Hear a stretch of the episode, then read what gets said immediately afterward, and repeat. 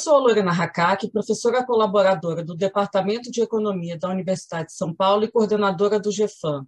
E junto com a Ana de Holanda Barbosa, pesquisadora do IPEA, professora do IBMEC Rio de Janeiro e também coordenadora do GEFAM, e a professora Simone Weiman, professora da UFMG CEDEPLAR e pesquisadora do GEFAM, vamos apresentar esse podcast.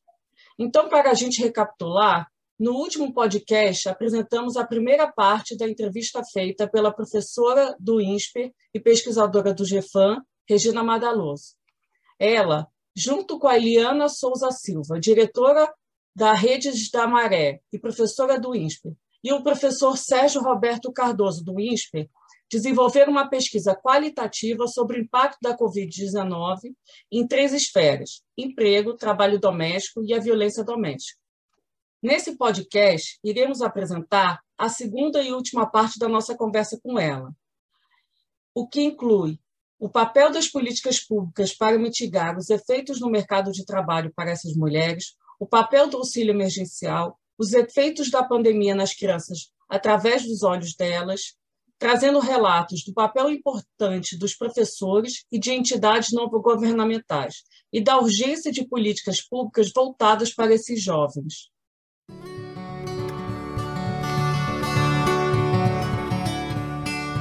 Regina, só um ponto importante é que a pandemia ela afetou é, de forma mais significativa as mulheres em relação aos homens, mas teve uma heterogeneidade muito grande né, no grupo das mulheres. É, as mulheres, para as mulheres é, de classe média, é, né, de classe média e classe alta, é, elas conseguiram se adaptar, né? O impacto foi muito forte no início, mas eu acho que elas conseguiram se adaptar, principalmente para aquelas que têm emprego formal e mais estruturado e conseguem fazer é, trabalho em home office.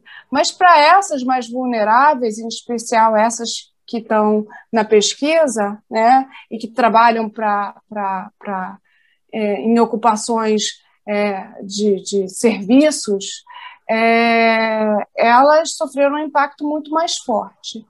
É, como vai ser agora? Elas, é, é qual, que tipo de políticas é, podem ser direcionadas para essas mais vulneráveis? Essa é uma questão bem interessante, Ana, porque quando eu falei que a pesquisa foi feita entre outubro e dezembro, e que era uma época que a gente já imaginava, sonhava que a pandemia estivesse acabando, teve uma recuperação, as, a classe média alta começaram a demandar os serviços dessas diaristas, dessas empregadas, as pessoas voltaram a frequentar salão de beleza, fazer massagem, uh, ir a alguns shoppings. Então, teve um aquecimento do trabalho dessas mulheres, mas não foi um aquecimento que tenha voltado para o nível que era em janeiro de 2020. Então, várias delas continuavam desempregadas, várias relatavam que trabalhavam durante cinco dias por semana no início do ano e que ali no final do ano, quando muito, trabalhavam dois dias por semana. Elas relatavam a dificuldade que era sair para trabalhar com filhos pequenos sem escola, porque elas também tinham medo de quem é que iria cuidar dos filhos delas. Muitas dessas crianças não podiam ficar sozinhas, então você precisava deixar alguém cuidando, algum familiar familiar ou alguma vizinha, geralmente é uma mulher que fica cuidando, mas o emprego não tinha aquecido do jeito que era necessário. Então, acho que uma primeira política pública que a gente vai ter que pensar é que talvez esse emprego, esse emprego de serviços, do jeito que a gente tinha no Brasil em janeiro de 2020, talvez ele nunca se recupere. Talvez a classe média e alta tenham se adaptado de alguma forma a menos serviço terceirizado e isso tem uma consequência bastante grande na vida dessas mulheres.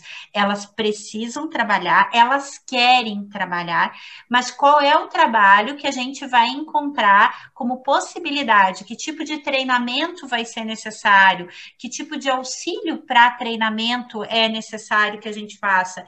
Então, em algumas dessas favelas, tem cursos para pintar cabelo, financiado por algumas empresas. Então, empresas que fazem alguns projetos dentro da favela, ensinando como trabalhar como manicure, ensinando como trabalhar como cabeleireira, para você poder incluir essas mulheres. Mas o que a gente sente falta é de um esforço organizado uh, em termos de governo para que a gente dê condições para que essas pessoas trabalhem. Uh, os empregos que elas tinham, a gente não sabe se eles vão ser mantidos. Muitos dos empregos que existiam antes, talvez eles tenham desaparecido. E como uhum. é que a gente vai possibilitar um emprego alternativo para essas pessoas. Posso, posso complementar uma, uma coisa sobre isso? É, eu queria saber, Regina, se nesse sentido é, você teve relatos também sobre como é que elas sentiram os efeitos do auxílio emergencial e especialmente a ideia do auxílio emergencial é, é, favorecendo mais as mulheres sozinhas com filhos, né, no valor dobrado se elas reportaram o, o efeito disso sobre o bem-estar da, das famílias delas. Simone, o auxílio emergencial salvou que muitas famílias passassem fome. O auxílio emergencial foi utilizado para comprar comida e remédios. Então, os relatos que a gente tem sobre a importância do auxílio emergencial são inúmeros.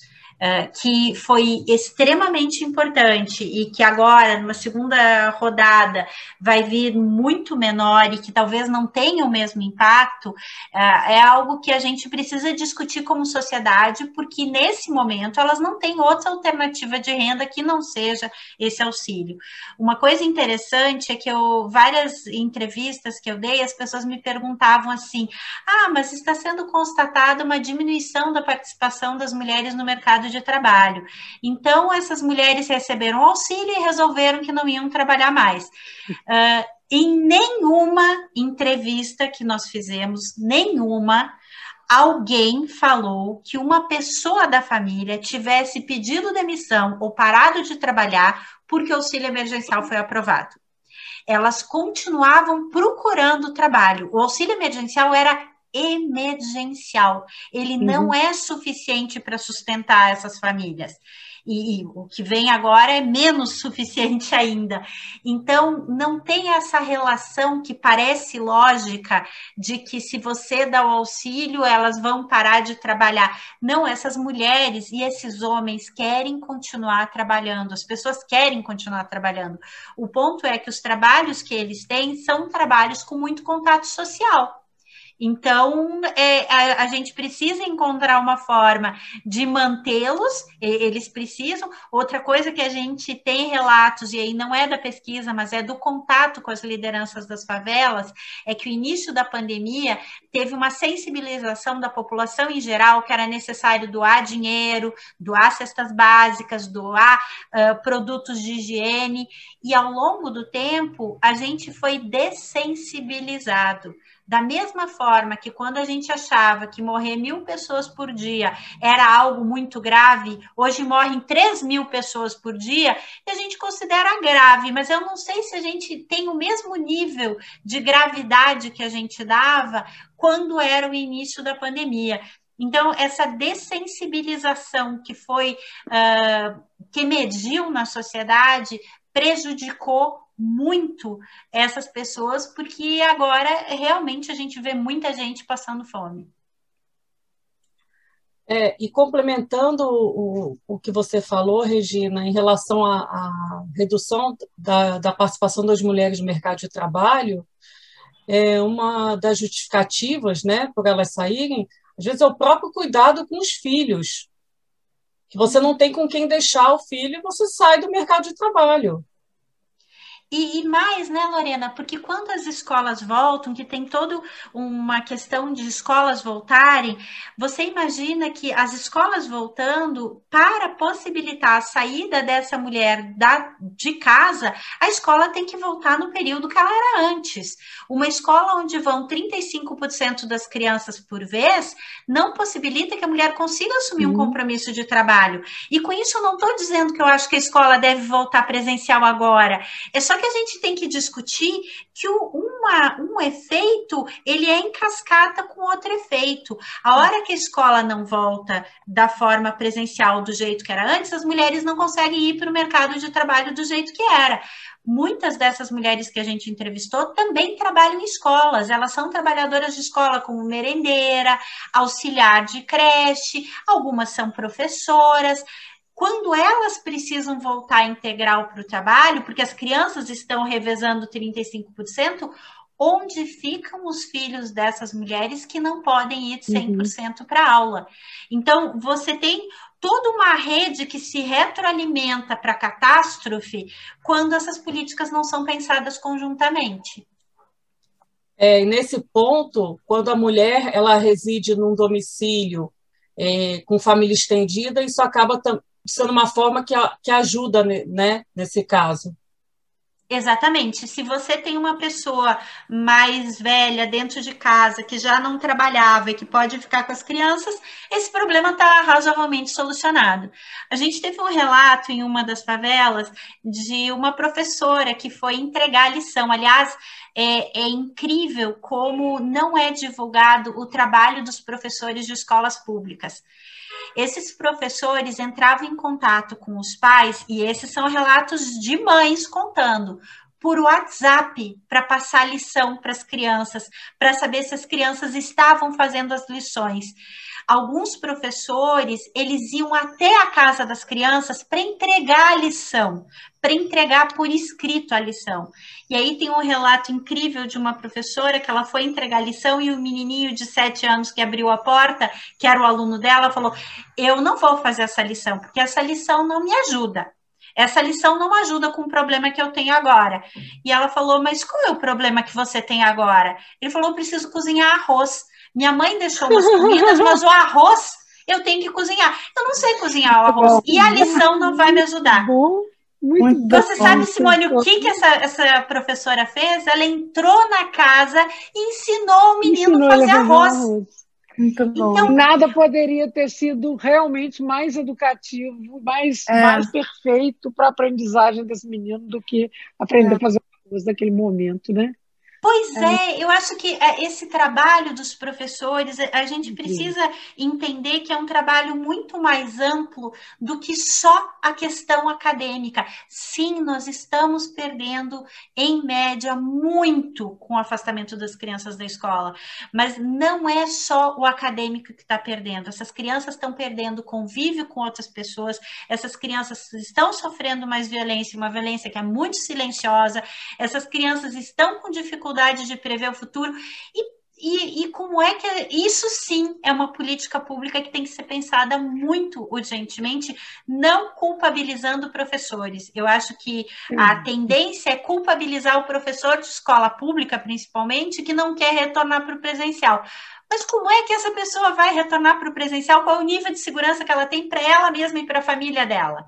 Então, a, a, a, o pensamento de política pública que olhe só para uma casinha, ele já está extremamente ultrapassado e acho que a pandemia veio para mostrar para a gente que não funciona. A gente tem que fazer uma rede, a, as secretarias elas precisam se conversar de tal forma que você possibilite o trabalho, que você possibilite a educação, que você possibilite as pessoas saírem de casa, mas com segurança. Regina, e nesse sentido, eu queria que você falasse mais para a gente sobre o que, que essas mulheres relataram sobre o tempo dessas crianças, assim, o que, que as crianças que não estão na escola e que têm uma possibilidade muito precária, se não uma impossibilidade é, de fazer o homeschooling, o que, que elas fazem com o tempo delas? Qual, o que, que elas relataram a respeito disso? Simone, elas estão fazendo a mesma coisa que as crianças da classe média alta. Elas estão em eletrônicos no sentido de uhum. televisão. E se você tem um celular, um celular para ver todo mundo filminho junto, elas fogem para brincar na rua e elas estão, em média, a maior parte dos relatos que a gente tem, as crianças estão muito nervosas e comendo muito. Esse é um relato muito frequente. As crianças estão comendo muito. E comer em excesso é um sinal de estresse, é de cansaço. Ah, as famílias, se a gente vai pensar, parte da alimentação ela era dada nas escolas, os pais tinham parte da alimentação no trabalho, e agora a família inteira dentro de casa é toda a alimentação de todo mundo sai da mesma fonte. Então, as mães relatam que existe um consumo excessivo de comida, que as crianças têm muita fome, que estão muito nervosas e que elas não, não necessariamente estão conseguindo acompanhar sozinhas o material de escola que elas recebem. Esse é, é outro ponto interessante. Você imagina que a maior parte das mulheres que a gente entrevistou, mais de 50% delas, completou até o ensino fundamental. Elas não têm condições de ajudar as crianças com as lições de casa. Elas não se sentem preparadas para ensinar os próprios filhos, e não é o papel delas, elas não são professoras. Então, cria um nervosismo nos pais, cria um nervosismo nas crianças, e várias relatando que elas estão desaprendendo. Então, é uma situação bastante complicada.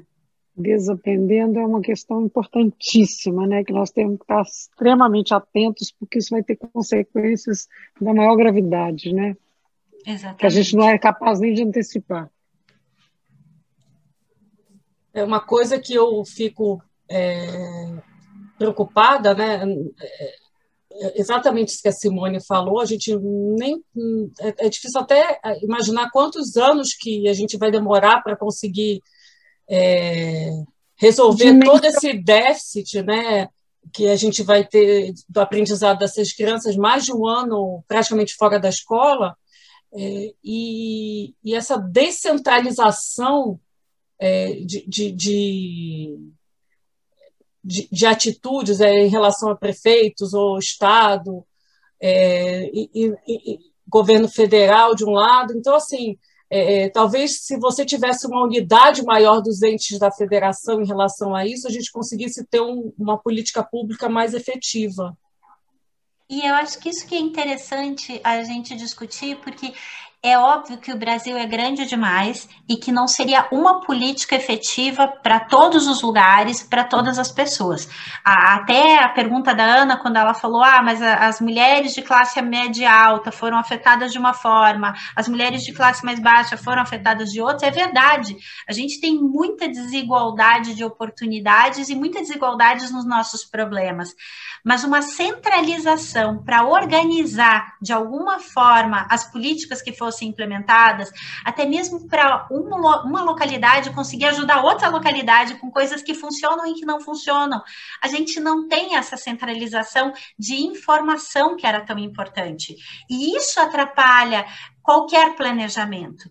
Então, nós somos um país, nós precisávamos de uma centralização para a organização, não que todo mundo tivesse que cumprir a mesma regra, mas que essa, essa conversa fosse num nível adequado para que as políticas públicas pudessem ser implementadas de acordo com a necessidade de cada local e a gente não verifica isso. Então, vem essas eh, entidades não governamentais tentar ocupar o lugar que o, spa, que o, que o, que o próprio governo deveria estar ocupando para tentar resolver os problemas imediatos, urgentes e que a população não pode esperar até o governo chegar num acordo do que ele vai fazer. Então, é bastante desanimador você pensar agora em política pública se você não consegue ver um mínimo consenso de a gente trabalhar junto para solucionar os problemas que são mais graves. É, Regina, uma, uma última pergunta que, eu, que a gente tem curiosidade é o seguinte: vocês pretendem é, implementar outras pesquisas é, nessas, nessas, nesses grupos? Sim, a gente pretende, Lorena. O núcleo tem um apoio financeiro do Itaú. Então, a nossa perspectiva é de fazer novas pesquisas, tanto nas favelas quanto nas ocupações, nos próximos meses e nos próximos anos. Um dos nossos projetos envolve tentar fazer um censo dentro dessas favelas. A favela da Maré já tem um censo realizado em 2011 só que precisa ser refeito, obviamente, e a gente pretende fazer censo em outras favelas, inclusive a gente pensa em conseguir sair do eixo Rio e São Paulo, porque tem várias outras favelas no Brasil que precisariam desse tipo de dado e informação, e nosso foco é pesquisa voltada às necessidades dessas moradoras e desses moradores para que a gente consiga dar base para formar políticas públicas que façam sentido para eles também. Ah, às vezes, quando a gente pensa numa política pública do local onde a gente está, nem sempre a gente está atento a, a todas as minúcias que passam dentro da comunidade. O objetivo do núcleo é conseguir entrar e deles vir a necessidade para a gente ajudar a formular essas políticas públicas. Nossa, Regina, eu queria agradecer muito, em nome aqui, depois a Simone e a Ana também podem falar, mas agradecer já de antemão a sua entrevista. Essa pesquisa traz informações riquíssimas e muito importantes é, para a gente, para a sociedade entender o que está acontecendo nessas comunidades, é, que as políticas públicas têm que ser feitas agora, é hoje, não pode mais esperar. Rapidamente, eu queria só agradecer muitíssimo Regina. Eu acho que foi muito legal, muito interessante mesmo, eh, você, com a sua experiência de pesquisadora, dar voz a essas experiências dessas mulheres que precisam ser ouvidas né, nesse momento assim tão delicado acho que complementando mesmo, agradecer, super enriquecedora essa, essa pesquisa, você como pesquisadora, assim, excelente, só agradecer mesmo, excelente, está de parabéns. Eu que agradeço a oportunidade. Falar da pesquisa da gente é tão bom, né? Conseguir que as outras pessoas saibam o que a gente está fazendo. É, eu vejo que muitas vezes no trabalho acadêmico, nossa pesquisa é divulgada por um grupo pequeno de pessoas que leem o que a gente publica. E quando você faz uma pesquisa dessas, eu acho que você tem a possibilidade de afetar a vida de muitas pessoas. Algumas das entrevistadoras que participaram da nossa pesquisa contaram como foi importante para elas escutar escutar as moradoras dos lugares onde elas moram e como isso tinha mudado a vida delas. Então, acho que é uma pesquisa de um impacto muito grande que foi um privilégio poder ter participado. Bem, parabéns.